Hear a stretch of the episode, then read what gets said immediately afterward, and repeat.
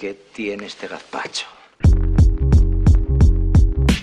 Tomate, pepino, pimiento, cebolla, una puntita de ajo, aceite, sal, vinagre, pan duro y agua.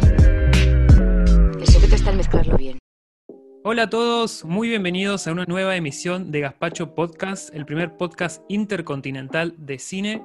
Mi nombre es Gabriel Labric y a través de la próxima hora los voy a estar acompañando por su reproductor de audio favorito en este episodio lleno de películas y de cine. Pero bueno, digo podcast intercontinental porque del otro lado del océano lo tengo a mi compañero que ya mismo voy a pasar a presentar. Muy bienvenido nuevamente, Rodrigo Moral. Muchas gracias por la bienvenida y saludo a todos, por supuesto, los que nos están escuchando. Y bueno, vamos a ver si cumplimos la famosa promesa de sintetizar todo en una hora, que viene resultándonos bastante catastrófica. Esperemos por una vez ser honestos con la duración y, bueno, como vos decís, tratar de meter en la licuadora todo lo que tenemos hoy, que es mucho. Tenemos ahí un catálogo de títulos para comentar, así que esperemos que sea de su agrado. Sí, siempre digo lo de la hora cuando arrancamos para mentalizarme un poco, ¿no? Capaz que, llegamos a sintetizar, pero bueno, ese es el, el, desafío para este episodio y los que vendrán. Pero sí, tenés razón, tenemos un montón de películas para meter en la licuadora. Y lo que me preocupa, Rodrigo, es que, bueno, dentro de poco yo voy a estar por aquel lado también, así que vamos a tener que cambiar de eslogan. Ya no seremos el podcast intercontinental, vamos a tener que repensar la apertura. Sí, o podemos hacer como el juego de gemelas e irme yo a Australia por un tiempo y jugar un poco con los canguros. Me encantó, me encantó. ¿Estás dispuesto a, a adentrarte en, en, la aventura australiana? Sí, absolutamente. Lo único me preocupa el tema del sol. No quiero ninguna insolación. Sé que allá, por lo que me comentabas, está un poco fuerte. Así que llevar protector para jugar con los canguros y, y bueno, pasar un 2021 hablando inglés. Sí, la verdad que es eh, esencial el, tema de cuidarse porque acá literalmente tenés el agujero de la capa de ozono eh, justo acá arriba. O sea que es, es, terrible, es terrible. Pero bueno, vamos a arrancar este episodio obviamente comentando qué fue lo que estuvimos viendo en materia de cine esta semana. Y bueno, tengo entendido que vos anduviste otra vez por el Festival de Cine de Mar del Plata y ya, bueno, con las últimas películas del último tramo, ya con ganadores y películas destacadas, ¿no? Rodrigo, ¿qué nos puedes comentar acerca de eso? Sí, ya cerró el festival, el primer festival del que puedo decir que vuelvo sin estar bronceado, una lástima en ese sentido. Sí te puedo decir que terminé exhausto, pude hacer una linda cosecha de casi 40 películas en los nueve días que duró el festival, terminó el domingo 29 y bueno, tuvimos ganadores por la noche, que no me gustaron para nada, me parece que estuvieron bastante tibios ahí en la selección que hicieron, pero bueno, respetable como toda decisión propia de un jurado designado específicamente para eso. Y bueno, si querés te comento cómo, cómo resultó este festival. Dale, sí. Eh, bueno, es verdad, esta vez bronceado únicamente por el fulgor de la pantalla de tu computadora, me imagino, nada más. Sí, con el brillo al máximo para aprovechar lo mejor posible la calidad de las películas y, y sí. 40 películas, un montón, la verdad, te felicito. No sé si tenés el récord. O debe haber algún otro cinéfilo por ahí más apasionado que vos. Puede ser uno que haya dormido tan poco como yo. Por lo pronto, sí me superé a mí mismo en otras jornadas anteriores, aunque debo destacar que en los años anteriores iba menos días por cuestiones laborales y demás. Así que claro. no, nunca lo pude cubrir entero el festival. Es el primer año. Y bueno, fue una linda panzada de, de casi 40 películas. Algunas igual más cortas que otras, hay que reconocerlo. Muchas películas muy breves, muchas películas que rondaban la hora, hora y cuarto de duración. Eso me vino muy bien. Sí, es verdad, para, para poder, digamos, amontonar varias pelis en un mismo día, está bueno que sea una corta duración y no un Scorsese, un Irishman con, no sé, tres horas y media. La verdad que es bastante, bastante bueno el balance. Pero bueno, comentame qué fue lo que, qué fue lo que te llevaste de estas últimas jornadas del Festival de Cine de Mar del Plata. Bueno, justo nombrabas el irlandés con estas tres horas y media de duración prácticamente. Y de hecho, el Astor Piazzolla de Oro a la mejor película fue para una película de esa duración aproximada.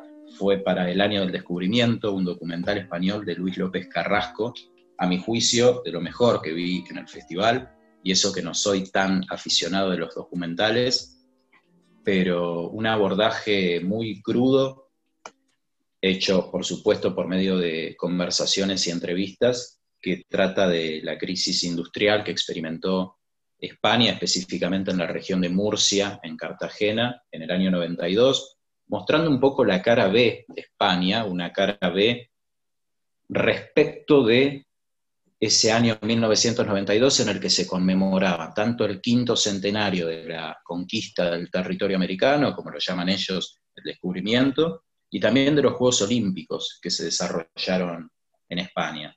Esta cara B justamente lo que muestra es las costuras de este sistema laboral que hace que, por ejemplo, los más jóvenes tengan inestabilidad laboral, una inestabilidad que recién se revierte a los 40 años, son explotados, suelen ser víctimas de accidentes en muchas ocasiones fatales en fábricas y no tienen ningún tipo de seguro, están totalmente desamparados. Y bueno, toda esa crisis generalizada que se desarrolló a lo largo de ese año culminó en la quema del Parlamento Regional, un episodio bastante recordado por los españoles, pero bastante eclipsado a nivel internacional. Muy bien, muy bien. Bueno, España siempre presente en los grandes festivales y bueno, con este un plato fuerte. ¿Merecido para vos? Sí, para mí merecido. De hecho, en mi top 5 de mejores películas del festival está El Año del Descubrimiento. Si bien no era mi favorita de la sección, creo que del palmarés es de lo poco rescatable. Celebro que se hayan animado a premiarla y bueno, marcó diferencia respecto a los otros premiados, que si querés te comento brevemente y le comento al oyente que me está escuchando desde su casa desde el colectivo cómo fue, más allá de que son títulos que no conocemos. El gran premio del jurado fue para una película coreana que se llama Moving On, de John Davi, una tragicomedia sobre familias disfuncionales. El premio al mejor director fue para el argentino Matías Piñeiro por una película llamada Isabela, bastante experimental, bastante mediocre. El premio a la mejor interpretación, que unificó actor y actriz este año, fue para María Villar, también por Isabela. A mi juicio, interpretación totalmente sobreactuada. Y el premio al mejor guion fue para Nicolás Prividera por Adiós a la Memoria, otro documental, en este caso argentino, sobre las grabaciones de un padre que ha perdido la memoria y el texto que repone un hijo para darle vida a estas imágenes y, bueno, de la amalgama generar este producto que logra ser emotivo, pero que no me parece tampoco escandalosamente bueno. Bien, bien. Bueno, eh, como podemos ver, una variedad bastante interesante. Nombres quizá que están surgiendo en, en el panorama cinematográfico pero que bueno, quizá de acá a unos años serán los nombres que estaremos viendo en las grandes premiaciones y en los grandes festivales. Siempre el Festival de Mar del Plata está bueno porque es como la entrada de muchos a, los espectadores, ¿no? A, que la gente pueda dar con esas películas que quizás están un poco ocultas. Sí, me parece que desentierra un poco obras que podrían haber quedado olvidadas Mar del Plata resucitó mucho de lo que quedó ya olvidado en Berlín, si bien este año no hubo Festival de Cannes en un sentido oficial, existió el Festival de Cannes, pero fue de una manera figurativa, recuperó mucho de la Berlinale del 2020 y recuperó algunos títulos de Cannes. Me llamó la atención que hubo prácticamente nada de Venecia, pero bueno, esa cosecha que fue más bien escasa, supongo que por cuestiones de plataforma habrá habido productores que no quisieron prestar su película para que apareciera en una plataforma, hubieran preferido seguramente estrenarla en un cine como Dios manda, pero bueno, por lo menos tenemos unos cuantos títulos que darán que hablar. Tenemos, de hecho, una película que me parece que, si bien no va a correr la misma suerte, eso ya lo anticipo, pero que tiene el potencial de ser una próxima Parasite. Apa, mira qué interesante. Corea siempre pisando fuerte.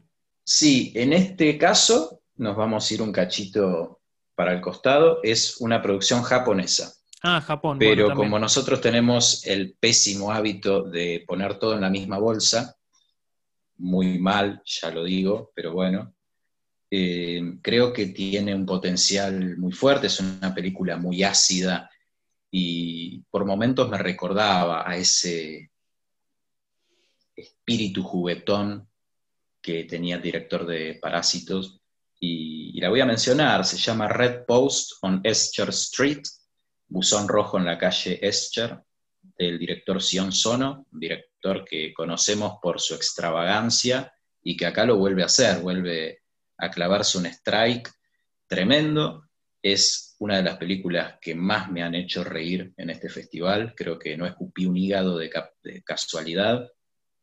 Es muy hilarante, así que grábense ese título porque supongo que en las próximas semanas, si se filtra o si se estrena, va a ser seguramente uno de los platos fuertes de esta temporada. Así que ya saben los oyentes, espero que hayan anotado. Si no, bueno, Rodrigo, vas a estar haciendo, ya te, lo estoy comunicando en este momento, vas a estar haciendo en nuestro Instagram, en gaspacho.podcast, vas a estar haciendo una lista con estas películas que nombraste destacadas del Festival de Cine de Mar del Plata para que los oyentes puedan acercarse a ellas si así lo desean. Y como, bueno, bueno, como veníamos escuchando, una variedad bastante interesante, desde España hasta Japón, pasando por, por distintos lugares, el Festival de Cine de Mar del Plata siempre abriendo el panorama cinematográfico en todo sentido. Absolutamente, así que encantado de compartir con ustedes por Instagram las novedades, lo mejor del festival y muchas de ellas, sobre todo las producciones argentinas, van a estar apareciendo, si no han aparecido ya, en la plataforma Cinear, que seguramente muchos de nuestros compatriotas conocen muy bien. Así que, por ejemplo, Las Mil y Una, que es otra de las más destacadas del festival, creo que tiene estreno ahora en diciembre en esta plataforma de Cinear, así que no se la pierdan tampoco. Muy bien, así que esa fue la cobertura. La próxima, el año que viene, Rodrigo, te mandamos, te mandamos allá a Mar del Plata y, y te volvés con unos alfajores. Por supuesto, voy a tratar de no comerlos en el camino, pero cuenten conmigo por, para eso. Y bueno, vos, Gabriel, ¿cómo, ¿cómo anduvo esta cosecha semanal de películas o series o lo que sea? Bueno, yo como siempre, bueno, como la vez pasada, tengo dos películas para comentarte. Primero, te quería agradecer públicamente por la recomendación de la semana pasada, la cual tomé Estuve viendo Diego Maradona, el documental de Asif Kapadia de 2019, y la verdad que me gustó muchísimo, me, cambió mucho la, perspectiva con respecto a la figura de Diego Armando Maradona. Creo que es un gran logro del documental y un gran logro del director entender el mito que fue Diego Maradona para, para el fútbol mundial y especialmente para las tradiciones argentinas. Así que la verdad que me gustó, me gustó mucho y, bueno, es, es, muy interesante siempre ver el camino de las estrellas ¿no? en diferentes ámbitos, tal como lo hicieron con Amy Winehouse y como lo hicieron también con, con Senna, el, el, corredor automovilístico. Sí, es corredor automovilístico, ¿no? No me dejes meter la pata. Sí, señor, corredor de Fórmula 1, muerto en el 94 gran tragedia, pero sí, está muy bien esa película, ya que la mencionas.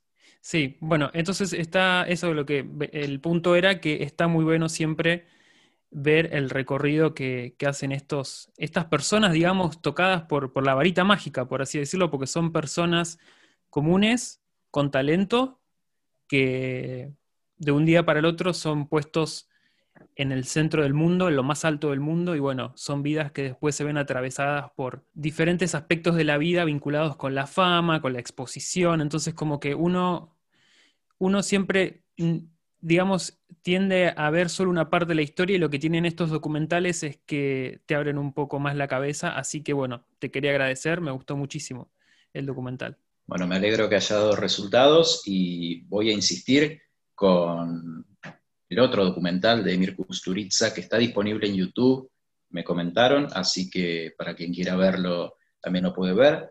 Maradona por Kusturica lo tienen en la plataforma YouTube.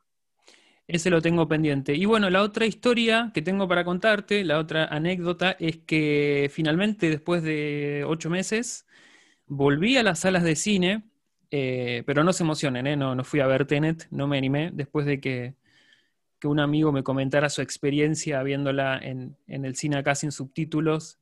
Aprovecho para mandarle un abrazo a, a Poli, que siempre nos escucha desde acá, desde Australia. Me dijo, mira, si vas a ir a ver Tenet sin subtítulos no vas a entender nada. Así que dije, bueno, está bien, vamos a ir por otro lado. Y estuve aprovechando que, aquí en Melbourne se hizo el Festival de Cine Británico con varias propuestas.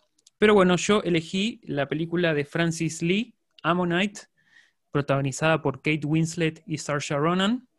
Una película a la cual le tenía muchas expectativas, le tenía muchas ganas, tenía muchas expectativas con respecto a esta historia, porque bueno, Kate Winslet es una de las actrices que han definido el cine norteamericano en los últimos 20 años y Saoirse Ronan me parece una de las revelaciones del, cine reciente, estrella indiscutida del, cine indie. Entonces, bueno, quería ver qué pasaba con estas dos interpretaciones ahí cabeza a cabeza, y, digamos, una opuesta a la otra. Y bueno, lamento desde el fondo de mi corazón roto, debo decirle que esta película mm, me desilusionó bastante. Eh, yo esperaba otro tipo de historia, la verdad que es una historia bastante lenta, bastante aburrida por partes y, le faltó corazón, le faltó corazón. No sé si es responsabilidad del director, que este es su segundo largometraje, según tengo entendido, o qué fue lo que falló en la construcción de esta historia, pero la verdad que para mí se me quedó a mitad de camino y ni siquiera las interpretaciones de ellas la pudo salvar. Entonces esa fue mi experiencia en, en el retorno a la sala oscura, viendo Ammonite de Francis Lee, una película que, bueno, ya verás vos, Rodrigo, y formarás tu propia opinión al respecto, que me interesa saber qué pensás. Sí te voy a ir adelantando que tiene una escena, una escena de sexo bastante prolongada que no, no llega a ser de la misma duración de la vida de él, de 2013, pero que anda por la mitad, te digo más o menos. Y sí me hubiese gustado ver en Ammonite algo de la, de la ternura y de la majestuosidad que tiene, por ejemplo, Carol de Todd Haynes, eh, por nombrar otra película también dentro del género LGTBQ, El amor entre chicas. Así que, bueno, esa fue la experiencia volviendo al cine, viendo Ammonite de Francis Lee. Bueno, lamento que no haya dado resultados. Yo ya me lo veía venir. Este año, las que vienen sonando para la carrera al Oscar y demás, vienen siendo películas que no prometen demasiado en tu caso tal vez tenías un poco más de expectativas por ellas, asumo, pero una lástima que no hayan explotado su talento. A mí me parecen, sobre todo Saoirse Ronan, una de las mejores intérpretes del momento. Kate Winslet creo que con el tiempo fui perdiendo un poco el cariño, pero sin dudas definió una generación y bueno, no esperaba otra Carol, pero esperaba algo que se le acercara, así que bueno, Ammonite entonces modelo de lo que no hay que hacer en el cine y de lo que no hay que ir a ver para retornar a las salas oscuras, ¿no?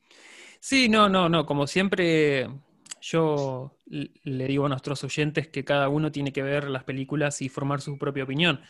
No digo que es, casi ninguna película digo que es no digna de ir a ver al cine, pero bueno, hay algunas que gustan más que otras y este no fue el caso. Eh, no, no fue un caso satisfactorio, pero bueno, hasta que uno no lo ve, no lo puede saber. Así que sigo sosteniendo cuando puedan, véanla y después nos cuentan. Bueno, voy a hacer entonces lo mismo y ya les contaré mi experiencia. Esperemos que sea un poco mejor. El lado positivo es que no tengo tantas expectativas, entonces dudo que sea una gran decepción como lo fue Hillbilly Elegy, de la cual esperaba mucho más. En este caso no espero tanto, así que quizá en una de esas me termina sorprendiendo. Es verdad, puede dar el batacazo a último momento esta, esta película protagonizada por estas dos actrices maravillosas. Pero bueno, pasando de Kate Winslet y de Saoirse Ronan, vamos a pasar, bueno, a lo que es la, la columna vertebral de este episodio. Vamos a comentarles a los oyentes que en realidad nos vimos forzados a hacer algo diferente porque el señor David Fincher se le ocurrió estrenar su película el día viernes y al momento que estamos grabando este podcast eh, no llegamos, obviamente, a, a ver Mank, su nueva película, que era lo que teníamos ideado para, para charlar en este episodio. Entonces, como las fechas no nos coincidieron, decidimos ponerlos un poco más personales y hablar un poco de películas que nos cambiaron la vida. Sí, con ese título vamos a arrancar, vamos a arrancar eh, el especial de este, de este episodio de Gaspacho. Vamos a seleccionar cinco películas cada uno, cinco películas que fueron muy importantes en nuestras vidas y vamos a estar comentándolas un poco. Así que, ¿estás emocionado, Rodrigo, con esta, con esta selección de películas que nos cambiaron la vida? Sí, me vi forzado también a mirar hacia atrás retrospectivamente y tratar de encontrar esas pocas obras que me generaron algún tipo de emoción, que no suelen ser muchas, así que fue una búsqueda bastante ardua llegué a, cinco títulos que resultaron significativos por distintas razones y que de hecho son de géneros bastante variados. Así que bueno, espero que, que la selección guste, que sea de su agrado. Y bueno, vamos a contar, y acá Gabriel se va a poner contento, algunas de las experiencias que tuvimos viendo, las que habrán sido seguramente jugosas e interesantes. Me di cuenta de que al público le gusta más escuchar de nuestras experiencias de vida, de lo que yo creía, así que vamos a satisfacer el gusto popular y bueno, comenzaremos en breve a mencionarlas y a comentarlas. Así es, sí, yo ya les voy, les, voy avisando que todas las películas que seleccioné están muy vinculadas con, mi, con mis experiencias de vida, ¿no? con momentos muy específicos de mi vida, así que ninguna de las películas es anterior a mi nacimiento. O sea, son todas las películas de 1988 para adelante. Porque son películas que vi en momentos específicos y que tienen una cuota de nostalgia que las hace más especiales para mí. Así que no, no, no, no, esperen escuchar nombres como Hitchcock, como Fellini, no, no va a suceder. Lo mío viene bastante popular, yo creo que a la gente le va a gustar y son, como bien decía, son películas que puedo asociar con momentos muy específicos de mi vida y bueno, creo que eso es un poco el valor de, este especial, ¿no? Comentar cómo, el cine se fue, se fue acoplando a grandes momentos de nuestra vida. Así que no sé cómo es tu caso, Rodrigo. ¿Cómo fue tu criterio de selección? Me parecía curioso lo que decías, no lo había pensado. Es verdad, de las cinco, cuatro son posteriores a la fecha de mi nacimiento. Hay una que es tres años más antigua, nada, pero de todas maneras son películas que vi en general de más grande. Y es cierto, no recurrí al cine clásico, que sabemos que termina siendo un gran lugar común. Uno puede nombrar Casa Blanca, Lo que el viento se llevó, al Padrino, que creo que son películas que nos marcaron a todos y en muchos casos por algo amamos el cine y tiene que ver con eso, pero me parecía que era caer en el cliché de siempre y no, aposté por una selección que creo que conocemos todos, que creo que los cinéfilos amamos y si hay algún cinéfilo que nos está escuchando y que no vio alguna de estas cinco, me encantaría que fuera corriendo a buscarlas y a tener su propia experiencia con ellas. El criterio es ni más ni menos que lo que comentaba anteriormente, fue buscar no las cinco mejores películas, pero sí cinco títulos que vi en circunstancias tal vez interesantes o curiosas o llamativas de mi vida y para compartirlas con ustedes. Totalmente. Y bueno, también aclarar, por mi parte al menos, de que estas cinco películas no sé si son las mejores las mejores películas son películas que me hicieron un clic como espectador, que me cambiaron un poco, que me interpelaron, pero no, aunque yo creo que no sé si todas o la mayoría entrarían en un top 20 histórico de cine, pero sí, es verdad. Son películas que, para mí son especiales, lo cual no significa que sean las mejores. Eso es importante, importante de aclarar. Pero bueno, vamos a meternos ya de lleno en estas 10 películas, 5 de Rodrigo, 5 mías. Lo, interesante y lo, jugoso del asunto es que ninguno de los dos le dijo al otro cuáles son las 5 películas, así que puede ser que haya sorpresas, puede ser que haya repetidas, lo cual dudo mucho, pero puede ser, puede pasar. Así que, si te parece, comenzamos. ¿Querés empezar vos con tu primer película? Bueno, arranco. Vamos a ver si coincidimos. Yo creo que está bastante difícil, pero, pero bueno. Traté de no poner Almodóvar porque habría terminado poniendo las 5 de Pedro y no habría sido algo demasiado variado. Y además asumía el riesgo de llegar a coincidir con alguna tuya, así que saqué a Pedro de este conteo. Pero bueno, arranco con una de ellas, que es un musical. Yo no soy un fanático enfermo de los musicales y de hecho muchos me parecen bastante densos, pero este musical creo que trajo a la vida la música de los Beatles y para los que no vivimos en su época, creo que nos dio la posibilidad de amarlos como si hubiéramos estado gritando el nombre de John Lennon en una en un parque o en algún lugar donde estuviera tocando. Así que a través del universo de Julie Taymor, una directora a quien hace dos semanas estaba bardeando por Frida y ahora la estoy destacando por esta gran película musical con Jim Sturges y Iwan Rachel Wood. Muy interesante, no sé quiénes la habrán visto, pero es una historia muy romántica, muy melosa, que retoma creo que más de una treintena de, canciones de los Beatles interpretadas por ellos, además muy bien interpretadas, con imágenes surrealistas, con una recreación de la época de los años 60, con la guerra de Vietnam como telón de fondo. Y para comentar algo anecdótico, me había impactado tanto que cuando iba al secundario teníamos una materia que creo que la hemos tenido todos y muchos la habrán disfrutado más que yo, que era educación artística o plástica.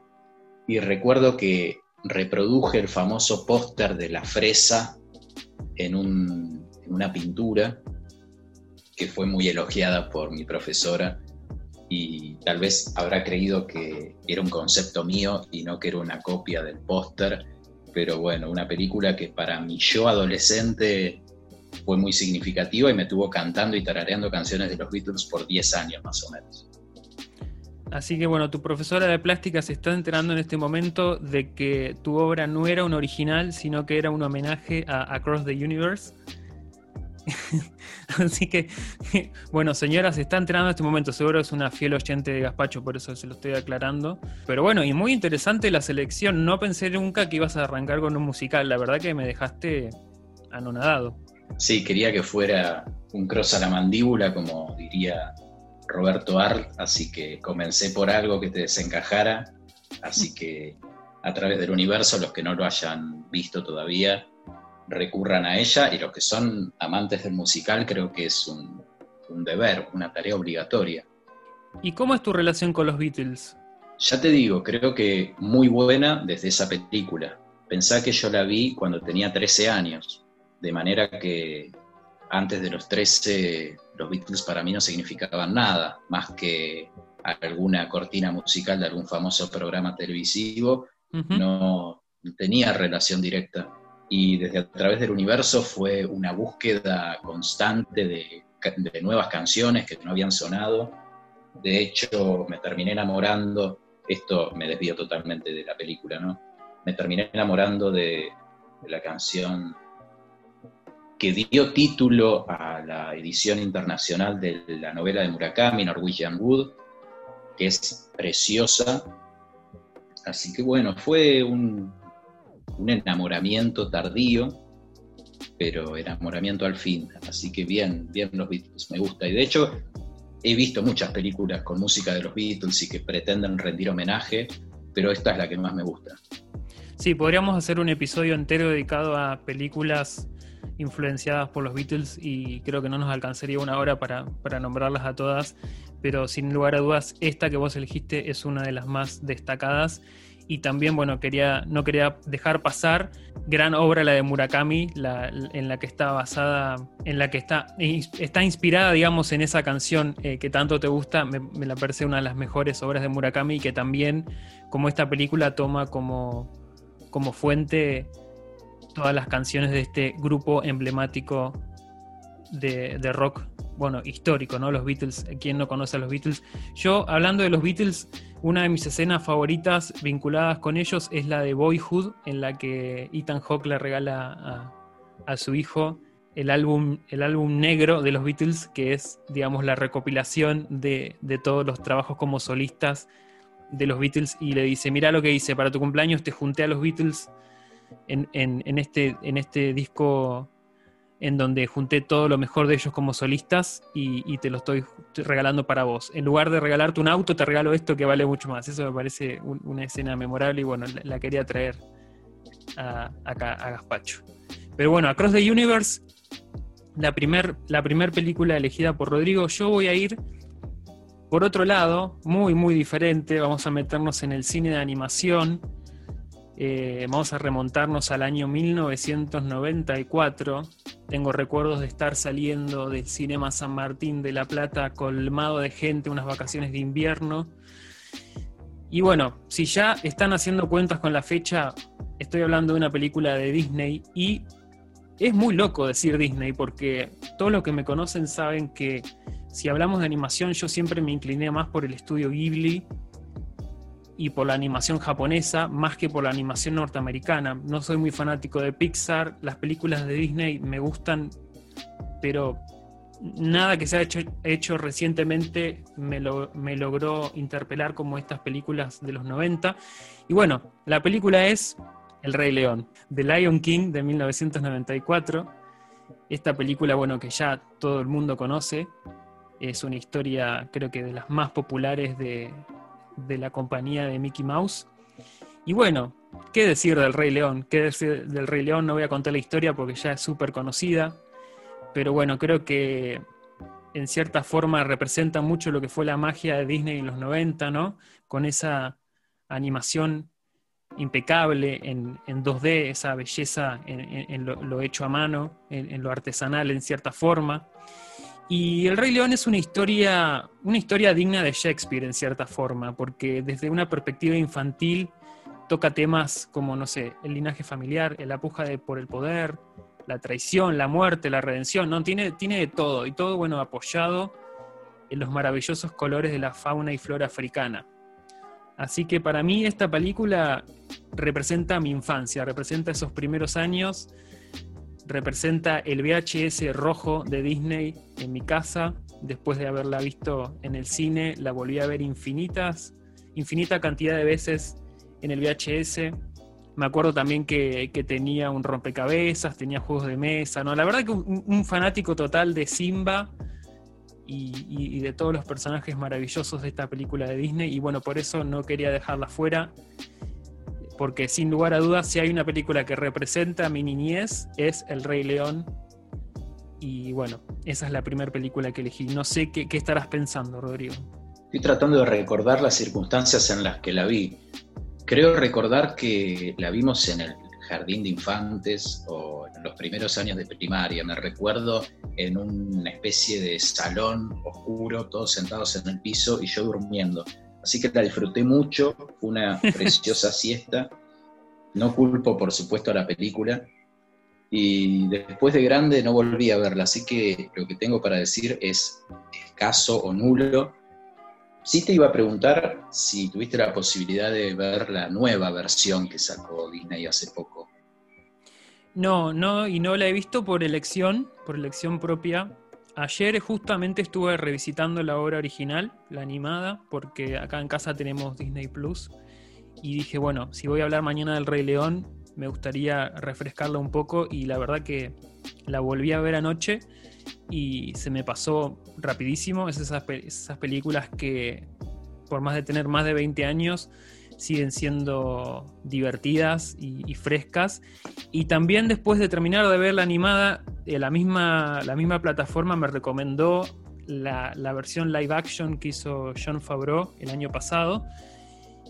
Y por curiosidad me metí a ver un poquito, pero bueno, ¿cuál fue, qué, qué, fue lo que me encontré? Básicamente lo que todo el mundo había dicho el año pasado, que es una copia casi calcada de la original. Es escena por escena, los, los diálogos son los mismos, eh, no, hay nada, no hay nada nuevo, es como una, una copia, no es una reversión, es una copia hecha con la tecnología de hoy en día, lo cual para mí no aporta nada y lo único que hace es tirar un poco de sombra a la gran obra que es la original. Así que la verdad, no pierdan su tiempo con la, con la versión del 2019.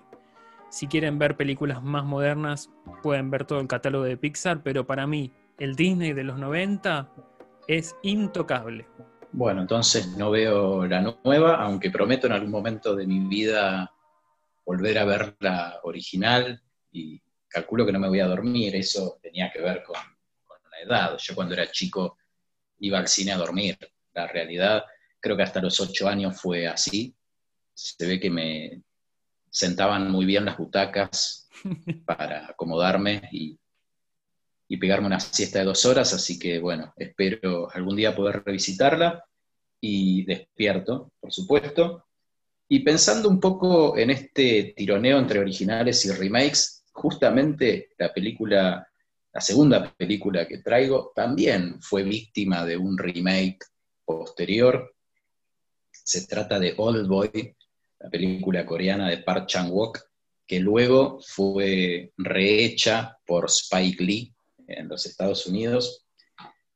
Yo iba a hablar del original, pero ya que estábamos hablando de los remakes, debo confesar que no me pareció catastrófico el remake, y yo no sé si es porque no es una historia original de Spike Lee, pero me parece una de sus mejores películas, de un director que normalmente desprecio, desprecio prácticamente todo lo que hace, y Oldboy me pareció aceptable, pero sin dudas la original fue prácticamente revolucionaria, y cuando pensaba en Oldboy, pensaba en una anécdota también de mi niñez.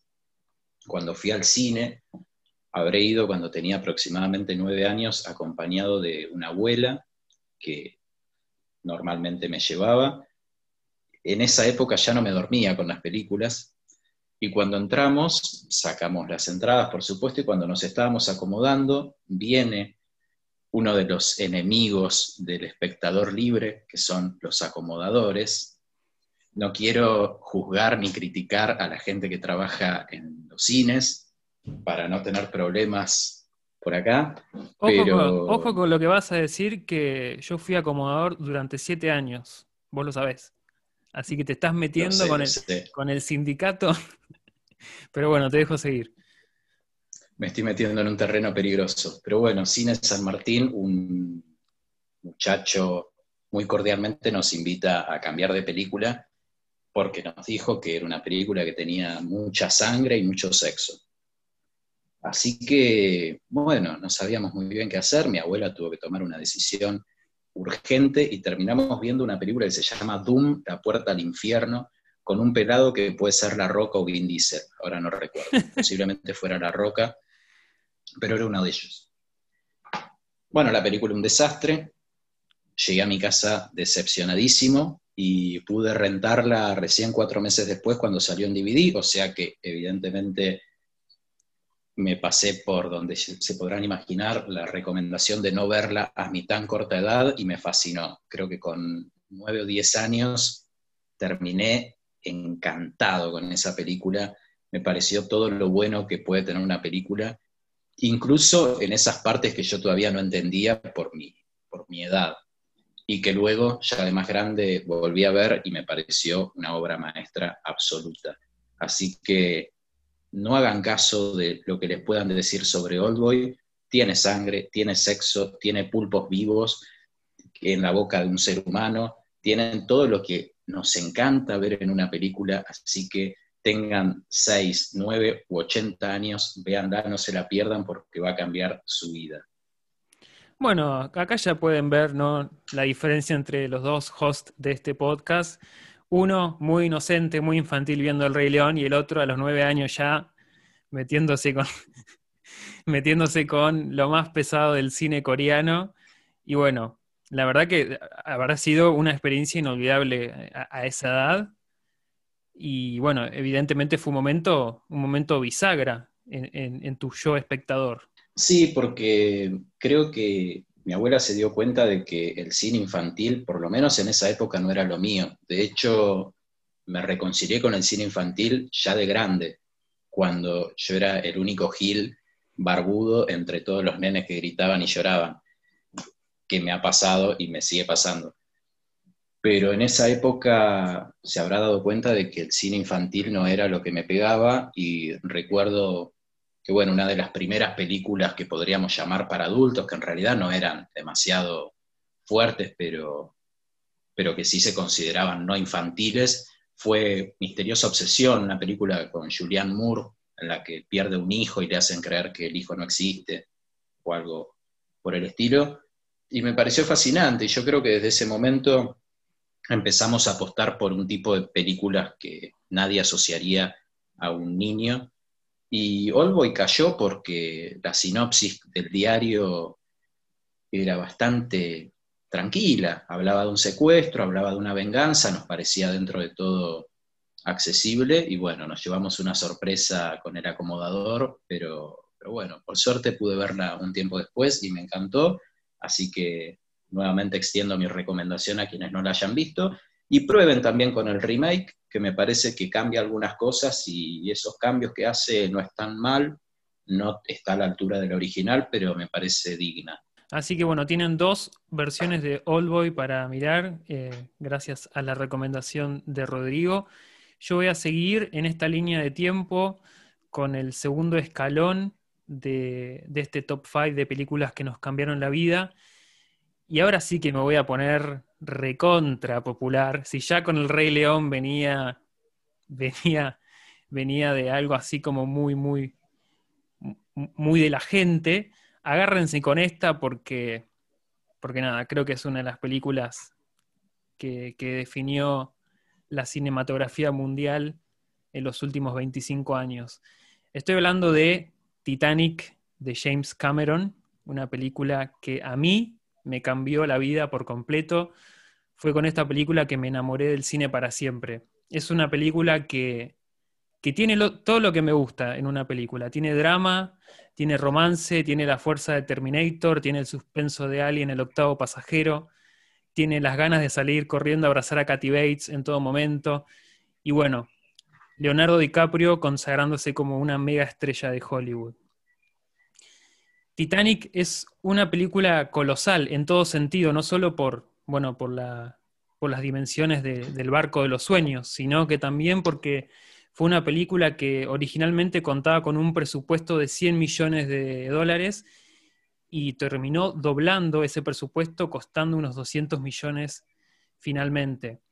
Eh, y muchísimo se debe a su gran diseño de producción. En, en, palabras de Cameron, había que entender la majestuosidad del Titanic para sentir la fatalidad de su hundimiento, y yo creo que eso está representado eh, de una forma grandiosa, desde, desde el diseño de vestuario, pasando por los peinados, por el maquillaje, pasando por por, haber conseguido la misma alfombra que estaba en el barco original. Entonces hay como mucha, eh, mucho detalle en esta, en esta construcción, en esta producción del, del Gran Titanic.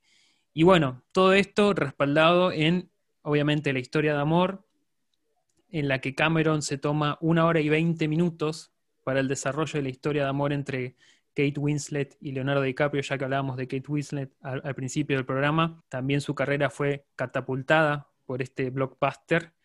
Y bueno, lo que hace James Cameron es, se encarga de que empaticemos todo el tiempo con Jack y Rose. Y yo creo que hoy en día la dupla Winslet-DiCaprio es una dupla icónica en la historia del cine al nivel Casablanca o, te digo al nivel La Dolce Vita. Es una, una dupla que será recordada para siempre. Y bueno, como último, no quería dejar de destacar el score de James Horner, que me parece que, es maravilloso y que tiene, tiene la habilidad para tocarme el corazón cada vez que lo escucho, me parece magistral. Y para cerrar, también quería decir que, bueno, me voy a subir a la polémica de si entraba o no entraba Jack en la tabla, en la puerta, al final de la película. Y acá lo que la gente tiene que entender, y, apelo a, los oyentes en que me van a respaldar en esto, es en que la muerte del personaje de DiCaprio es un aspecto clave en la película, porque es el sentimiento de tragedia encarnado en la pérdida, en la pérdida de, Rose, ¿no? del personaje de Kane Winslet, como esas miles de personas que, que perdieron a alguien esa noche fatídica de 1912. Entonces, ¿cómo, ¿cómo, hizo Cameron para que nosotros, digamos, entendemos, entendiéramos lo que fue realmente la tragedia del Titanic, llevándose a DiCaprio al final de la película? Y para mí, no imagino un Titanic con DiCaprio sobreviviendo al final. Me parece, la, verdad, inconcebible, me parece que perdería todo peso dramático. Así que, si bien las leyes de la física demuestran hoy en día que se podrían haber salvado los dos, tienen que entender que es una cuestión de guion, una cuestión de nada, de, la película en sí, del mensaje que quería dar la película, esta decisión que toma Cameron al final. Entonces, bueno, creo que me, explayé demasiado, pero bueno, cuando hablo de Titanic, viste, Rodrigo, se me suelta, se me suelta la cadena. No sé qué, tendrás para decir de, esta película.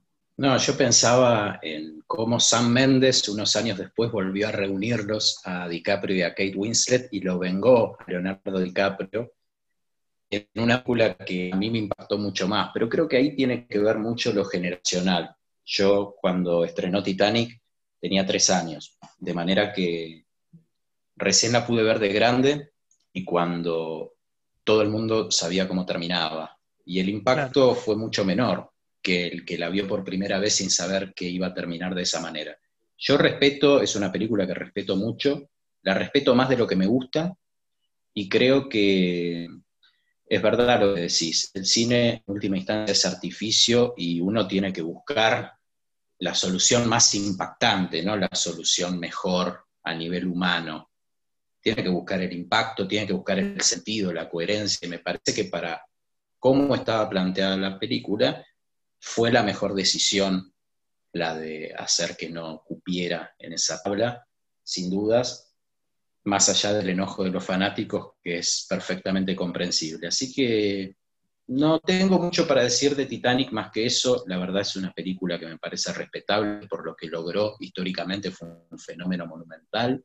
Y, pero bueno, reconozco que no me apasiona personalmente, no fue la historia de amor que marcó mi vida, pero entiendo que haya marcado la de muchos de la generación de los nacidos en los 80, y tiene lo suyo, sin dudas, la banda sonora de Horner es un ícono y las actuaciones están bastante bien teniendo en cuenta que eran intérpretes que recién estaban despegando, si bien ya Leonardo DiCaprio había tenido una nominación al Oscar previa, cuatro años antes era un niño prácticamente, y Kate Winslet era muy joven, lograron demostrar que eran más que caras bonitas en Titanic y, sus carreras despegaron de una manera muy interesante. Así que, bueno, no, no sé si recomendársela al oyente, porque creo que ya todos los oyentes la habrán visto y seguramente muchas veces, y alguno tal vez más veces que vos. Sí, igual siempre hay alguien en este planeta que, no vio Titanic y la verdad que no, sé cómo puede vivir tranquilo. Yo lo último que voy a decir es que esta película tiene el récord, digamos, yo tengo el récord con esta película asistiendo la mayor cantidad de veces a una sala de cine para verla. La vi tres veces, tres veces, entre el 97 y el 98 y la volví a ver una vez más en su restreno de 2012. Así que con un total de cuatro veces, nunca fui a ver una película tantas veces al cine y bueno, eso también habla un poco del amor incondicional que le tengo. Pero bueno, de Titanic, de James Cameron, pasamos a tu tercer película elegida, Rodrigo. ¿Qué nos trajiste? Bueno, traje una película bastante chiquita y esta sí, sospecho que muchos no la habrán visto, que se llama Enseñanza de Vida, de Lone Sherfield Una película que tuvo mayor resonancia por haber sido nominada al Oscar en la época en que el número de nominadas a la mejor película se había expandido a 10. Es una clase de producción que tal vez no habría entrado si hubieran sido 5. Tengo absoluta seguridad de eso. Pero que sirvió por lo menos para que muchos le diéramos una oportunidad. Es una película muy dulce, es una película muy cándida, con una protagonista, una estupenda Carrie Mulligan, que interpreta a una estudiante de 16 años, que está, podría decirse, bastante aburrida del mundo que la rodea y se enamora de un hombre de unos treinta y tantos, unos treinta y cinco. Y ella escucha a Edith Piaf, le gusta tocar el violín, le gusta la cultura francesa, está hastiada del mundo que lleva y encuentra un hombre que le da la posibilidad de conocer y de cumplir esos sueños. De hecho, hay una escena de un viaje a Francia que es maravillosa y ahí es donde ella se plantea la idea de la educación. De hecho, la película en inglés se llama An Education y se plantea qué es lo que vale más, si la educación que está en los libros o la educación que está basada en la experiencia propia. Y es esta chica dando el salto a los 16 o los 17 años con un hombre que la redobla en edad, que proviene de una familia en algún punto conservadora, pero que poco a poco va entendiendo las, intenciones de este muchacho y va dando luz verde a una relación que luego, hacia el final, va a tomar un giro inesperado. Pero más allá de eso, la elegí porque creo que es uno de los personajes, más allá de ser un personaje femenino, es un personaje con el que muchas veces me he sentido bastante identificado, sobre todo en, esa cultura que, tiene y esa cultura a la que aspira. Creo que todos soñamos con Francia y todos nos moríamos escuchando discos de Edith Piaf. Todos no, bueno, por lo menos yo y muchos otros seguramente también y es un personaje con el que me vi muy reflejado en su forma de actuar, en su forma de amar, en su forma de ser y en su forma de, pasar el tiempo, de vivir su cotidianidad. Así que una película que me enseñó, un poco usando el título, que me enseñó mucho. Creo que es una película que sirve para entender un montón de cosas del mundo y de las relaciones humanas, aunque en apariencia resulte sencilla. Así que si no la vieron, también vayan, vayan por ella.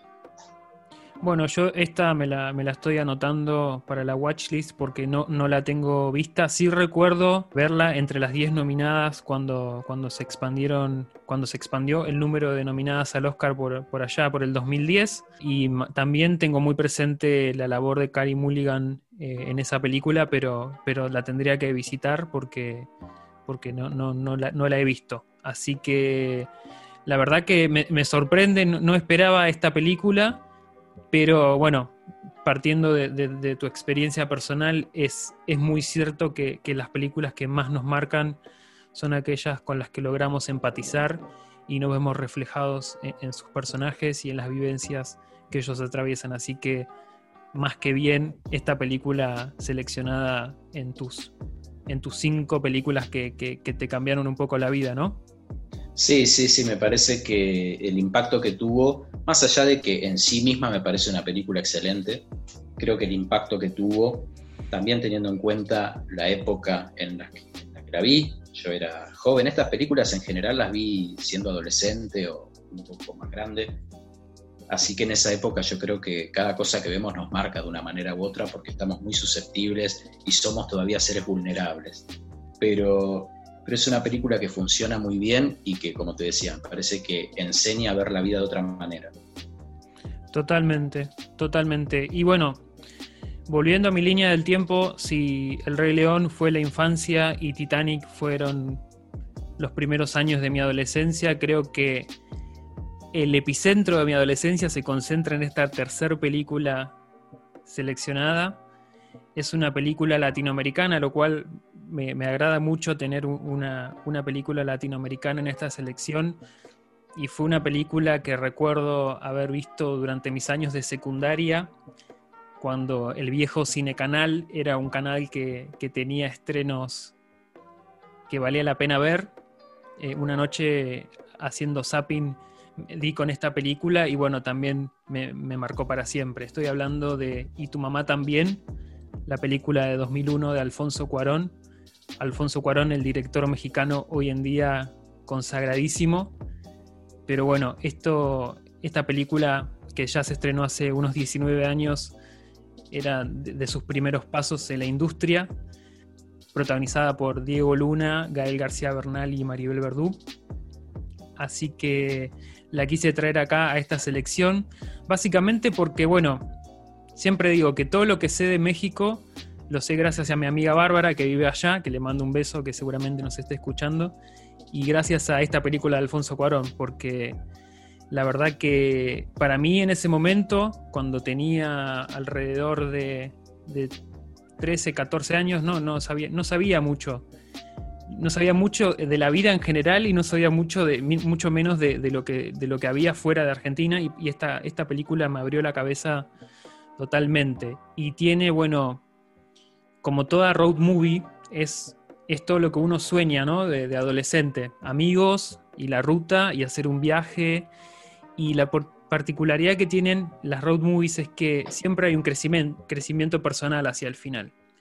Y lo que pasa en esta película es eso y mucho más. Es un crecimiento personal, es el México profundo, es la Latinoamérica de las playas paradisíacas, pero también la de las venas abiertas de Eduardo Galeano. Y lo que logra esta película es demostrar ¿no? cómo es la, realidad de México una realidad bastante cruenta en cuanto a lo político y lo social a principios de los años 2000. Entonces creo que más allá de, de, del sexo y, y, de, las, de las playas soñadas, lo que hace Cuarón en esta película es una reflexión muy profunda sobre la amistad y los vínculos a través del tiempo, así como también la mortalidad y las pequeñas cosas de la vida que, que nos hacen un poco más conscientes ¿no? de, que, de que el tiempo es limitado y que, eh, que, el paso por esta vida un día se va a terminar entonces que, que, no hay nada como meterse al mar y ser libre. ¿no? Para ir terminando con, con esta película, quería destacar las actuaciones que se sienten muy reales, muy naturales y me recuerdan mucho a, a esas primeras películas de la nueva ola francesa de cine, ¿no? con actuaciones muy despreocupadas y casi también un poco recordando al, al, nuevo cine argentino en cierta forma, si bien los actores son experimentados, pero, pero me inspiró mucho esa naturalidad. Y también, bueno, hablar de la fotografía de la película a cargo de Manuel Lubezki, que, que, que la hace maravillosa, con colores cálidos, y es una película muy, muy veraniega, que también me recuerda a esos momentos. Es, es increíble ver cómo, cómo Cuarón tomó muchos ingredientes de esta película y después los perfeccionó casi 20 años después en una de sus obras más valoradas, que es Roma, que bueno, que fue una película que también marcó la historia, la historia de la cinematografía en cierta forma por, por, por sus logros en los premios de la Academia. Así que bueno, no quería dejar de traer cine latinoamericano a esta selección de películas que, me cambiaron la vida. Y bueno, para mí y tu mamá también, esta película de Alfonso Cuarón es sinónimo de, sinónimo de adolescencia y me parece una película hermosa que todos deberían ver, así que, que se las recomiendo mucho. Sí, yo creo que es una película que marca al adolescente, es de las que hablaba hace un ratito.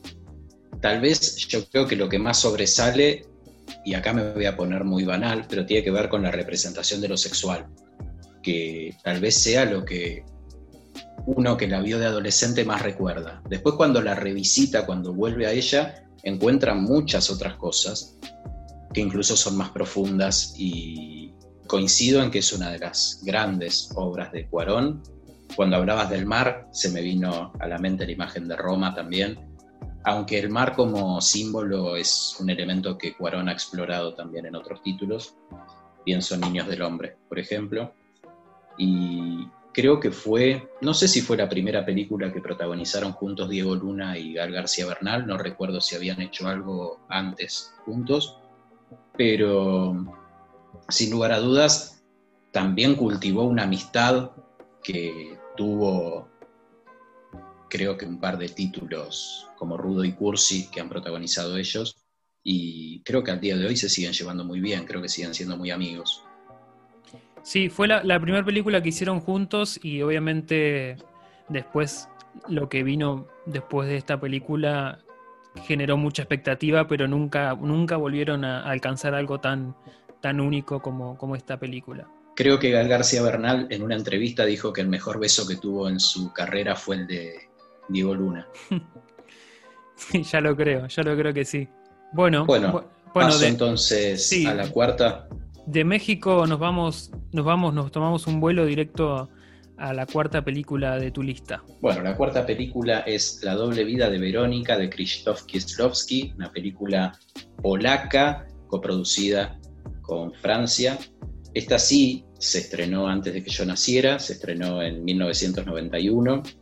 Era un clásico que de chico pasaban mucho en el canal Europa Europa, canal que me ha permitido conocer a muchísimos directores pero que en su momento no, la pude ver, siempre la enganchaba empezada y a mí las películas me gusta verlas en su idioma original y desde el principio, no puedo comenzarlas por la mitad, me parece un despropósito.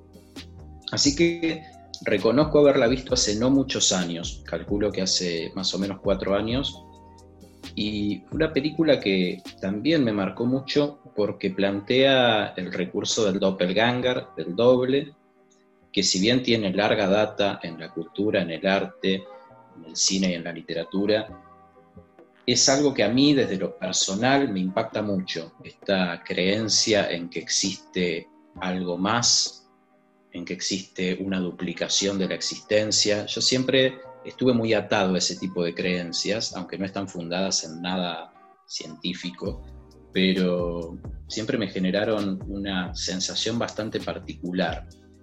De hecho, siempre recuerdo un capítulo para los que veían Nickelodeon de la serie Jimmy Neutron, donde el protagonista debe combatir a su clon hecho de materia oscura en un, en un mundo también hecho de materia oscura y ese tipo de cosas a mí siempre me resultaron fascinantes.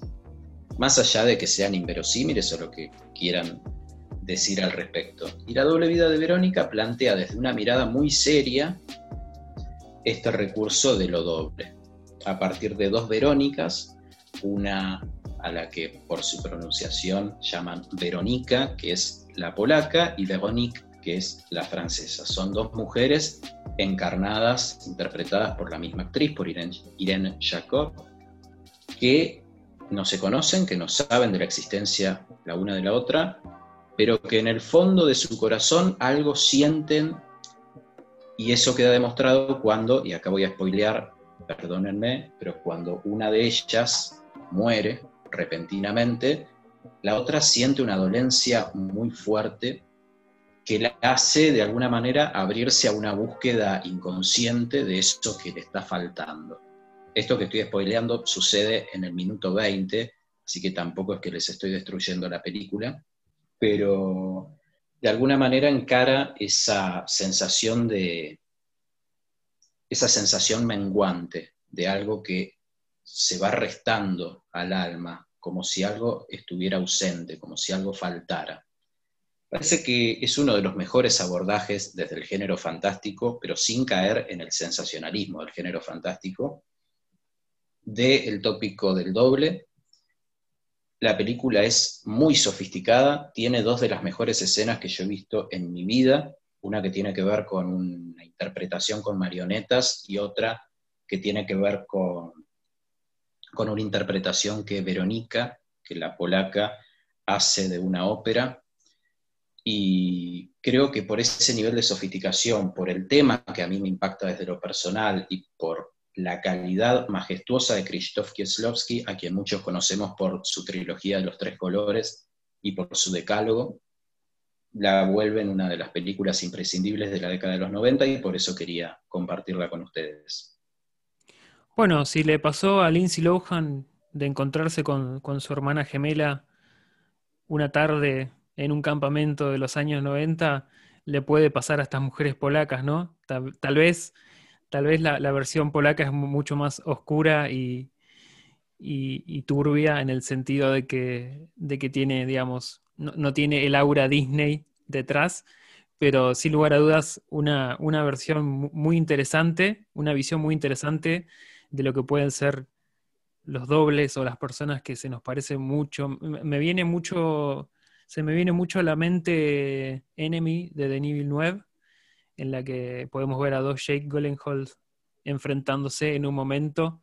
Y tenés razón, bueno, siempre es fascinante, fascinante pensar de que, de que puede haber, de que puede haber personas en otra parte del mundo que, tienen nuestras, nuestras caras, ¿no? que tienen nuestro aspecto físico también recuerdo la fabulosa Possession, protagonizada por. Eh, ay, se me fue el nombre de esta actriz. Isabela, Isabela Isabela Yadni. Y me parece también que va por ese lado más esta película. Pero bueno, la notamos en, las recomendaciones. Esta película polaca, yo lo último que vi de Polonia fue Cold War, pero bueno, esta, esta no, no, la, tenía, pero sin, lugar a dudas la voy a tener presente para verla en un futuro cercano. Y hace poco viste Nadie duerme en el bosque esta noche, no te olvides. Ah, es verdad. También proveniente de Polonia. Es verdad. Entiendo que es bastante olvidable, pero sí. Se me había reseteado ya de la memoria esa película, salió expulsada. Me quedo con Cold War. Sí, es verdad que este tópico del doble ha sido muy explorado en el cine. Pienso también en otra que es coherencia, coherence, que también es uno de los clásicos instantáneos de la ciencia ficción reciente y que muestra la existencia de distintas dimensiones que estarían determinadas por la presencia de un astro, un mm. cometa, y que hace que todas esas dimensiones posibles, esos mundos posibles, converjan en uno durante el, periodo en el que este cometa pasa por, por la órbita terrestre, o como, como quieran. Y también otro gran título, y bueno, pienso en Lejana de Cortázar, este texto emblemático de bestiario, en un montón de otras cosas en las que no me voy a extender porque no termino más, pero bueno, La doble vida de Verónica de Krzysztof Kieslowski, año 1991, con la gran Irene Jacob, toda suya. Y bueno, Gabriel, contanos la que sigue.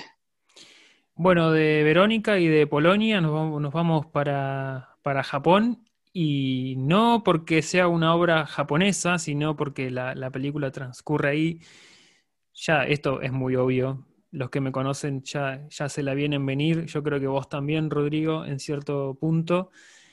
Y estoy hablando de Perdidos en Tokio, Lost in Translation del año 2003 de Sofía Coppola la película protagonizada por Bill Murray y Scarlett Johansson. Esta película, si bien no fue la primera película que me llegó de Sofía Coppola, porque tengo el recuerdo de, haber dado con su cine gracias a un VHS en descuento en el viejo blockbuster de, calle 47 en La Plata, una copia de, de, Las Vírgenes Suicidas que pagué 90 centavos y me la llevé a mi casa. Ese fue el primer acercamiento con el cine de Sofía Coppola. Fue un par de años después que di con esta película, ya con, otra cabeza, ¿no? Una vez entrados mis veintes, ya tenía otra perspectiva, ya eh, en ese momento de mi vida ya estaba, digamos, eligiendo las películas por directores y no por temáticas, ni por actores ni actrices. Y en esa búsqueda, ¿no? En esa búsqueda de, los 22, 23 años, di con Lost in Translation y la verdad que, fue una película que, realmente me, interpeló muchísimo, que, me llegó a lo más profundo. Eh, no me quiero poner muy cursi, pero la verdad que es de esas películas que llegan y, llegan a la vida de uno para quedarse y creo que voy a tener 80 años y voy a seguir viéndola una vez por año o dos veces por año. siempre voy a estar volviendo a ella. Y bueno, la película tratan sobre un hombre y una mujer que, encuentran refugio y algo más en la Tierra del Sol Naciente. Él es un actor de mediana edad, un poco venido a menos. Ella es una joven recién casada que, salió a ver el mundo. Y bueno, en el medio la inmensidad de Tokio con rascacielos, luces de neón, da lugar a una relación entre ellos íntima, se convierten en compañeros, porque Lost in Translation es una película sobre las conexiones y lo raro que es encontrar una conexión genuina en la vida, porque son, son conexiones que se dan muy poco. Y bueno, esto toma lugar en las noches de insomnio, en las sesiones de karaoke, y también un poco en esa incomprensión de un lenguaje tan ajeno a ellos como sus propias vidas. Estos personajes, lejos de la conformidad, empiezan a entenderse con miradas, con gestos, diálogos nocturnos en, las habitaciones de hotel, y en un momento comienzan una relación romántica, pero nunca cae en lo físico, nunca, cae, nunca cae en el sexo, nunca cae en lo fácil, sino que que es más esa compañía, es esa, sensación de haber encontrado a alguien que te entiende y no te pide mucho a cambio. Entonces, en ese momento, Tokio se transforma también en un personaje porque es el lugar que, alberga los miedos, las dudas, tanto de, Bob como de, como de Charlotte, los protagonistas de esta película, que son en cierta forma hijos del vacío, de la soledad y de la alienación. Así que bueno, quería destacar esta película de Sofía Coppola, para mí una película insuperable en su filmografía, es una película que, se dio en su momento y que ella misma siempre dice que, nunca cree poder superar, porque, porque bueno, está, está atravesada por cosas que ella vivió en ese momento. De hecho, hay una, una gran leyenda urbana que asocia Lost in Translation con Her de, de Spike Jones, en la que dice que una película es respuesta a la otra. Yo creo que, es bastante posible, la verdad que hay muchos, muchos puntos en común entre una película y la otra. Y bueno, para los oyentes que, no lo saben, eh, Sofía Coppola estuvo casada con Spike Jones por un, por un periodo, por un breve periodo de tiempo. Y obviamente, cada, cada uno de, cada uno de sus su, cine, digamos, estuvo influenciado un poco por el otro, en cierta forma, y bueno, yo creo que hay mucho de Spike Jones en, Perdidos en Tokio, como, como que hay mucho de Perdidos en Tokio en Her. Así que, bueno, es la cuarta película que quería traer a, las películas que, nos cambiaron la vida. Y bueno, si hasta no, no, la han visto, si los oyentes no la han visto, tómense su tiempo porque es una película simplemente hermosa y bueno, se las quería recomendar. Sí, coincido, es divina, es una de las mejores películas de la década pasada, sin lugar a dudas. A mí me fascina Lost in Translation, del mismo modo en que también me fascinó Las Vírgenes Suicidas. Cuando hablabas pensaba en Spike Jones y, pensaba también en lo cerca que estuve de poner Her en la lista, y yo creo que si hubieran, si hubieran coincidido ambas, Oh, el público habría pensado que estábamos arreglados. y Hubiesen explotado un montón de cabezas, sí. Hubiesen explotado cabezas. Pero creo, sí, la nuestra por lo menos. creo, estoy convencido de que Spike Jones versus Sofía Coppola es un potencial versus para Gaspacho Podcast. No sé qué opinás. Creo que ya hasta tenemos las posiciones ocupadas me parece que, es un potencial versus. Sí, sí, yo estoy dispuesto a full. Comenten, comenten en gaspacho.podcast en el Instagram si les gustaría ver un versus Spike Jones versus Sofía Coppola y, también otros que se les ocurra, pero me parece bastante factible, la verdad. ¿eh? Sí, creo que puede funcionar. Son dos excelentes directores y que evidentemente su cine está tan conectado como ellos aunque los que vimos las, películas de ambos podríamos decir que más que conectados estaban desconectados, pero bueno, evidentemente donde hubo fuego cenizas quedan y algo, algún resto permaneció en ellos del otro, sin duda, perdidos en Tokio, muy valorable. Y de hecho recuerdo haberte visto, Gabriel, por ahí me corregís, pero recuerdo haberte visto en el Park Hyatt Hotel de Tokio, ahí paseando. Sí, es verdad, es verdad. Mira, menos mal que me lo recordaste porque ahora no, lo había, no lo había traído a mi memoria, pero sí, estuve en el año 2017. No solo, no solo hice mi tesis, mi tesis de, de, la facultad, no solo la hice sobre Sofía Coppola, sino que una vez recibido, me autorregalé un viaje a Japón el cual me acompañó mi primo en el año 2017. Y bueno, yo le mando un beso a mi primo también, si nos está escuchando, a Damián. Le dije, Damián, si vamos a ir a Japón, yo te digo que te voy a arrastrar por todas las locaciones de Lost in Translation y fue así como cumplí mi sueño de, de poder andar, recorrer esos caminos.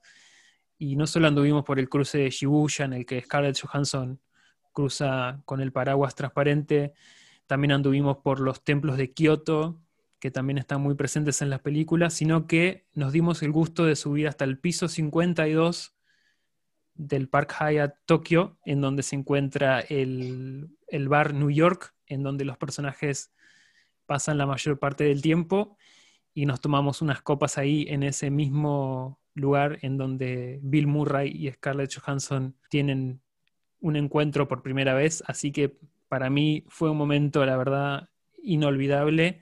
Y bueno, la verdad que, fue un momento muy feliz también. lo recuerdo con mucho cariño, así que bueno, gracias Rodrigo por traerlo porque casi ya me había olvidado, lo había pasado por alto. Sí, yo me acordaba y bueno, ya que estamos con las experiencias personales, no lo podía dejar pasar. Y lo último, antes de pasar a la quinta película, cuando hablabas de esta relación que no llega al contacto físico, digamos, sexual, recordaba un poco con ánimo de amar, esa gran película del 2000 de Wong Kar donde también es una relación muy profunda, muy sentida, pero que en ningún momento llega a cruzar esa barrera, ya sea por decoro o por lo que sea. Y alucinante ese recurso, creo que funciona muy bien, pero se me vino a la mente y bueno, quería traerla aquí. Bueno, el quinto título que tengo, y ya con esto voy cerrando la selección, creo que nos debemos más adelante una segunda parte porque he tenido que dejar muchas películas afuera y siento pena por ellas, pero bueno, creo que más allá del impacto mayor o menor que distintas películas pudieron haber tenido, la número uno histórica de mi vida no podía faltar, así que decidí legarle este sitio privilegiado en el conteo se trata de Underground de Mirko Usturiza, a quien nombré hace un ratito a propósito del documental de Maradona. Bueno, Underground para mí es todo lo que tiene que tener una película, es sinónimo de cine con mayúsculas. Es una historia que recorre prácticamente más de medio siglo, que tiene que ver con la guerra, que tiene que ver con el amor, con la amistad, con la traición. Está dividida en tres partes. Por un lado, lo que fue la Segunda Guerra Mundial, por otro lado lo que fue la Guerra Fría y por otro lado lo que fue la guerra en Yugoslavia. Y para mí es un monumento de película, es un monumento cinematográfico que explora la cuestión política, pero también la cuestión humana, aborda la amistad de dos hombres que están enamorados de la misma mujer en el contexto de la ocupación alemana. Y bueno, por una cuestión político-ideológica, uno de ellos es encerrado en el sótano con otros miembros de la comunidad que son enemigos de la ocupación y pasan un tiempo en ese sótano hasta que la guerra que la Segunda Guerra Mundial culmina y ellos permanecen encerrados en ese sótano por largos años todo orquestado por este amigo, entre comillas, que aprovecha que su mejor amigo está en el sótano y el resto de la comunidad también, para, en primer lugar, quedarse con la mujer y, en segundo lugar, para usarlos, para retenerlos en el sótano fabricando armas que luego él se encargará de vender como sujeto político funcional al gobierno del mariscal Tito y se vuelve de alguna manera un héroe a costa de los otros. La película juega mucho con lo que todos conocemos ya desde Platón, que tiene que ver con la alegoría de la caverna, esta alegoría que hace que las personas crean en una realidad aparente durante mucho más tiempo del que, del que debería, porque luego del final de la Segunda Guerra Mundial pasan mucho más tiempo allí y cuando logran salir de ese sótano, ellos creen que la guerra sigue y van armados a matar nazis. Y justo comentando algo muy divertido de la película, justo en el momento en que ellos consiguen salir del sótano, se está haciendo una película sobre la ocupación alemana y sobre los héroes yugoslavos.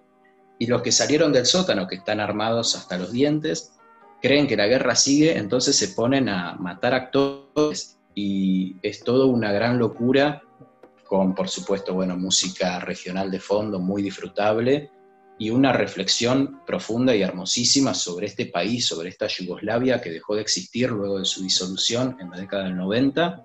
Es un canto a ese país que se fue, muy conmovedora y muy divertida. Tiene un montón de cosas que, que quisiera nombrarlas todas, pero bueno, no lo voy a hacer por el bien de nuestros oyentes. Pero véanla porque es mágica, es completa, tiene un recorrido por todos los géneros, también tiene su extensión considerable, dura unas dos horas cuarenta y tantos, pero sin dudas, para mí, lo mejor que he visto en estos 26 años de vida, así que, bueno, Underground de Mirko Kusturica. Eso ya es un montón, que sea una de las mejores películas que viste en tu vida y que puedas decirlo con orgullo, ya es un impulso gigantesco para Underground esta película que, bueno, a mí te, voy a decir dos cosas. Primero, dijiste Underground y dijiste ocupación alemana y dije, lo primero que se me vino a la mente fue aquella icónica escena apertura de Inglorious Busters de Quentin Tarantino, que también tiene que ver mucho con la guerra y con la gente que habita los subsuelos. Y después también pensé, vas a hablar de una película relacionada con la Segunda Guerra Mundial, no será Jojo Rabbit, ¿no? Pero bueno, después rápidamente me di cuenta de que ibas por otro lado.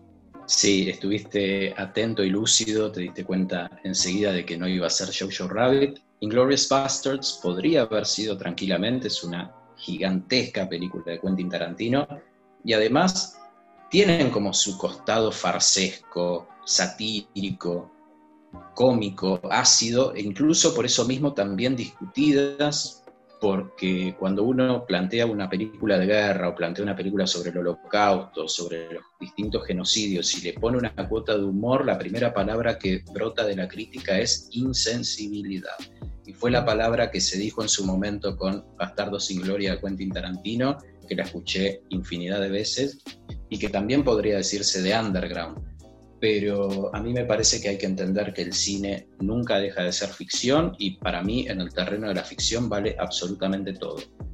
Totalmente, y además es lo que hace tan enriquecedor al cine, esa infinita, esas infinitas posibilidades, ¿no? Esas ventanas que se pueden abrir a la imaginación y a la creatividad. Me parece que no hay límites y volviendo a Quentin Tarantino, vemos que se está quedando fuera de estas 10 películas porque vos no lo elegiste. Yo lamento desilusionar a la audiencia, pero tampoco está en mi quinta película. Y tampoco hemos hablado de Pedro Almodóvar. ¿Qué está pasando, Rodrigo? Creo que los dos intentamos abrirnos un poco del lugar común. Creo que Pulp Fiction es una película que nos atravesó a todos y eso es innegable. Creo que es una película que podría haber estado tranquilamente tanto en tu conteo como en el mío, pero bueno, me parece que era una buena oportunidad para traer otros títulos por fuera del famoso top 250 de IMDB, que es el que conocemos todos y el que tiene a los grandes clásicos por unanimidad, por así decirlo. Y me parece que estamos, estamos yendo por un lugar distinto y nos estamos permitiendo traer este programa obras que tal vez muchos no conozcan. Sí, es verdad. Yo, en, cuanto a mi quinta película y quinta y última, me voy a estar yendo para España, pero bueno, como ya adelanté, no se trata de Pedro Almodóvar, ¿no? Porque no, ninguna película de Pedro Almodóvar me haya cambiado la vida. Muchísimo de su cine me cambió la vida, sino por esto que decía al principio de que hay películas que tengo muy arraigadas a ciertos momentos y fue lo que pasó con esta, con esta película que, traigo a la mesa, a la mesa de Gaspacho. Es una película del año 2007 y curiosamente es de las cinco que seleccioné, es una representante del género del horror, que todos los que me conocen saben que el género del horror es uno de mis géneros favoritos, si no mi género favorito de cine es uno, un género que, me encuentro siempre visitando, que, que busco novedades, que me encanta revisitar con las obras del pasado. Desde chico como veía películas de Disney, intercalaba con películas de Wes Craven, por ejemplo, Scream fue una película que, fue bisagra en mi niñez. si vos estabas viendo Old Boy con nueve años, yo estaba viendo estaba viendo Asesinatos a Mansalva con, con ese enmascarado de Scream y Ned Campbell y compañía. Pero bueno, me encontré en la encrucijada de decir, bueno, una, de estas cinco películas tiene que ser una representante del género y tiene que ser una, película que, que, realmente haya cumplido el objetivo de una película de terror, ¿no? Que es causarme miedo. Y siendo una película que, siendo un espectador del cine de terror que, ve mucho sobre el género, son muy pocas películas las que logran el objetivo de, experimentar el miedo, ¿no? Y yo creo que esta película del año 2007 titulada Rec lo logra, lo logra, con creces. Esta película española dirigida por Jaume Balagueró y Paco Plaza, protagonizada por Manuela Velasco, es una verdadera montaña rusa de emociones. Todo el mundo que haya visto esta película sabe que uno de los méritos de Rec es que logra sorprender al espectador, lo toma con la guardia baja y lo lleva en un viaje de locura y sangre que nunca te vas a olvidar en tu vida. Es una película que no, no cae para nada en los clichés del género, no cae para nada en los jumpscares, es un guion totalmente original y es una película que, bueno, es hija del proyecto de Blair Witch, la mítica película found footage de 1999, que fue la, la película pionera en cuanto al tratamiento del falso documental y de la cámara en mano que para mí potencia mucho la sensación de cercanía, la sensación de experimentar el miedo en primera persona y también toma muchos elementos de, bueno, de una de las películas más celebradas en cierta forma de, Danny Boyle, estoy hablando de 28 días después, en cuanto a que reformula un poco el concepto de zombie, ¿no? Eh, lo trata como otro tipo, alejado del zombie clásico de George Romero, ¿no? Se, acerca un poco más a, la, concepción de persona infectada, ¿no? Un, concepto que hoy en 2020 está más presente que nunca, ¿no? El concepto del infectado, de la cuarentena, es, es algo que, que fue representado en esta película hace 13 años, pero que hoy en día son palabras que están en nuestro diccionario y que están muy presentes. También lo que sucede con esta película es que es, sin lugar a dudas, una hija de la televisión basura y del aquí y ahora, por eso la obsesión de filmarlo todo. Y también eh, me parece muy interesante el tratamiento que hace la película sobre las clases sociales y sobre la diferencia entre países, porque si bien la película transcurre en España, transcurre en Barcelona, eh, el edificio termina siendo como un mapa del mundo en donde quedan expuestas las miserias y el sálvese quien pueda, también muy, muy, muy, muy presente en este año 2020. Así que bueno, esa es mi quinta, mi quinta recomendada, la, película que, que, para mí refrescó muchísimo el género del terror y que, que asocio a un, un, momento de mi vida en que también estaba descubriendo mucho cine y que esta película llegó de casualidad y tengo el recuerdo de haberla visto por primera vez y de sentir, de sentir real, miedo en la, escena final que me parece magistral. Y después de haberla visto esa noche, creo que, se, creo que fui con una copia de la película a la casa de todos mis amigos para decirle, che, tenés que mirar esta película. Y la habré visto con todos ellos unas tres o cuatro veces más para que todos se sorprendan ante ese genial giro final que, bueno, hasta el día de hoy me parece siendo icónico. Y además, bueno, rescatar que los directores de esta película, que es una codirección, Jaume Balagueró y Paco Plaza, son dos entendedores del género del cine de terror, entonces eso lo hace muy enriquecedor, muy enriquecedor a, la experiencia, en el sentido que son hombres que están detrás de, lo que es el, cine de género en España. Se me vienen a la mente películas como Mientras duermes, en el caso de Balagueró, o Verónica o Quien a Hierro Mata de, Paco Plaza, son dos directores a los cuales hay que seguirle la pista. Así que esa es mi recomendación. Rec del año 2007 es la quinta película de este listado y con esa cerramos por la fecha. Rodrigo, no sé qué tenés para decir del cine español en general, de Rec. Te dejo la palabra. Bueno, la verdad, Rec yo también la vi hace mucho.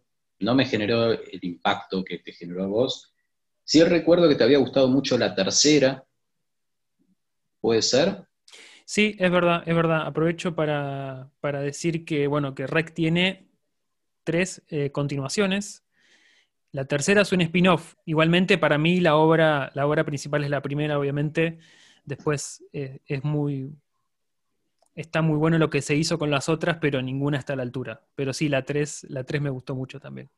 Sí, lo recuerdo porque nunca pude verla, la tercera, y es una deuda que tengo pero bueno, sí pude seguirle el rastro a Paco Plaza, vi las dos que mencionaste, quien Hierro Mata, que no recordaba que fuera suya, y Verónica, que la vi hace poco y que me resultó muy interesante.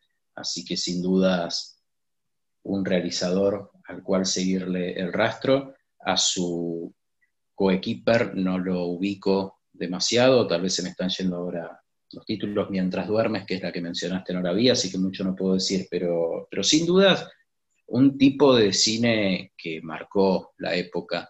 Y estaba haciendo un balance de todo lo que fuimos diciendo hoy y me di cuenta de que todas nuestras películas icónicas, o aquellas que nos marcaron, siempre nos marcaron de joven, sí. o de jóvenes.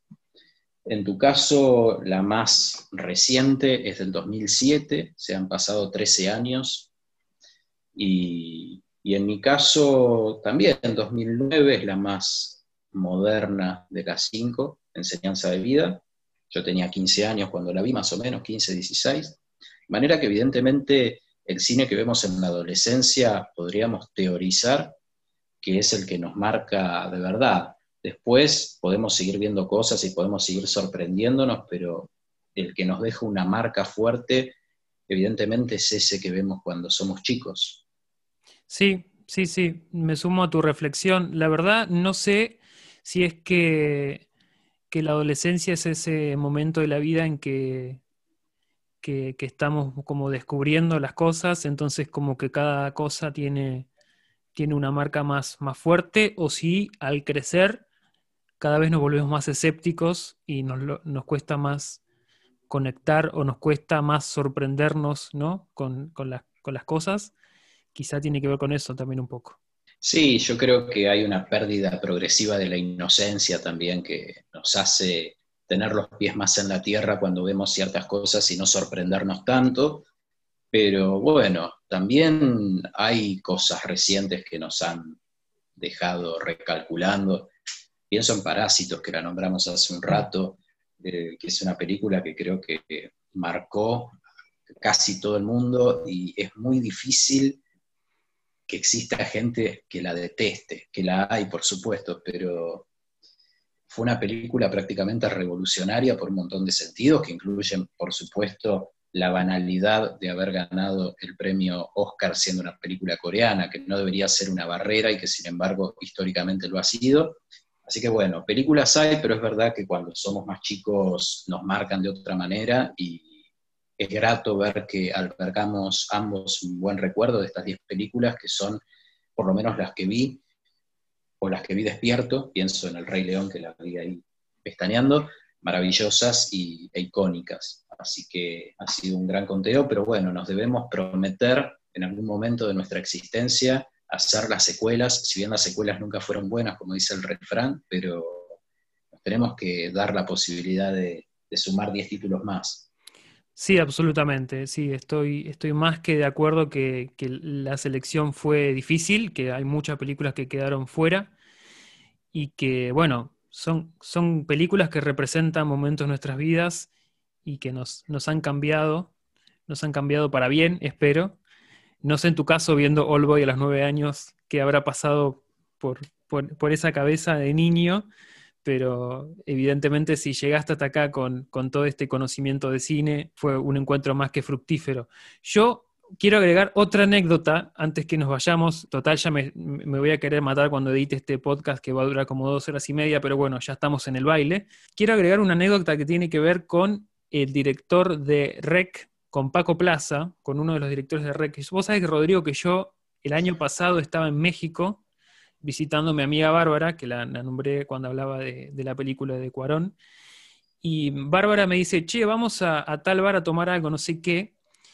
Y bueno, salimos una noche de fin de semana en, Ciudad de México y mientras ella fue a buscar unas cervezas, yo estaba parado ahí en el medio del bar y veo que se acerca una persona hacia mí, caminando hacia mi dirección, obviamente no viniendo hacia mí, pero venía para el lado donde estaba yo, y era Paco Plaza que venía hacia mi dirección con una película en la mano, con un DVD en la mano. No sé de dónde vendría, seguramente vendría de algún encuentro vinculado con, con, alguna. Con algo vinculado con la producción. Y yo agarro y lo reconocí, y obviamente en, en esa circunstancia llena de música y de gente, agarré y le dije, disculpame, vos sos, vos sos Paco Plaza, ¿no? Y él me dice, sí, sí. Y yo agarro y le digo, no, Rec me cambió la vida. Y bueno, hay dos minutos donde le pude expresar de manera muy verborrágica lo que había significado esa película para mí. Y la verdad que fue muy, la verdad que hasta el día de hoy lo recuerdo como algo muy bizarro. Por eso lo quería compartir antes de que termine el episodio. Porque cuántas veces en la vida sucede de que uno se encuentra a un director de una película que que le gusta mucho en un bar en México con una película en la mano. O sea, ahora me queda la intriga para siempre saber qué película tenía en la mano porque realmente no llegué a ver. Pero ¿no te parece una locura de película como, como tu blog? Sí, me parece una locura y bueno, para que se vea que no somos cholulos, la verdad, muy, muy afortunado lo tuyo. Yo no he tenido tanta suerte en la vida y de hecho a los pocos famosos que he cruzado, que por lo general si los he cruzado ha sido en algún festival o en algún evento cinematográfico. No soy de saludarlos, creo que en el fondo considero que a los ídolos hay que tenerlos lejos, porque si los tenemos cerca dejan de ser ídolos. En tu caso evidentemente no te pasó porque es una anécdota que conservas con mucho amor, pero, pero yo soy de esa idea de que hay que mantener la barrera y para mí son ídolos a la distancia. Sí, sí, uno siempre se debate en ese momento, ¿no? De, acercarse a decir algo o quedar ahí en el silencio y admirar desde la distancia. Pero también creo que, a los artistas les gusta un poco, ¿no? Siempre que uno se acerque con respeto y, no sea avasallante como las fanáticas de Justin Bieber, se me ocurre. Está bueno acercarse y contarle las experiencias que uno tuvo con, con sus creaciones. Así que tengo la gran pendiente de algún día encontrarme con Sofía Coppola, volviendo a la selección de las películas. Creo que si algún día me encuentro a Sofía Coppola va a ser un encuentro memorable y bueno, ya lo, estaremos tramitando para contarlo en un episodio de Gaspacho. Pero por el día de hoy, Gaspacho se termina. Rodrigo, sin antes recordarle a la gente que nos siga en Instagram, gaspacho.podcast. Nos pueden seguir ahí, mandar mensajes, sugerencias, lo que ustedes quieran. Vamos a estar subiendo el listado de las 10 películas que nos cambiaron la vida para que las puedan tener ahí a mano. Y bueno, agradecerles como siempre que estén del otro lado, que, estén escuchando el episodio hasta el final. Si lo están escuchando en cómodas cuotas también nos sirve.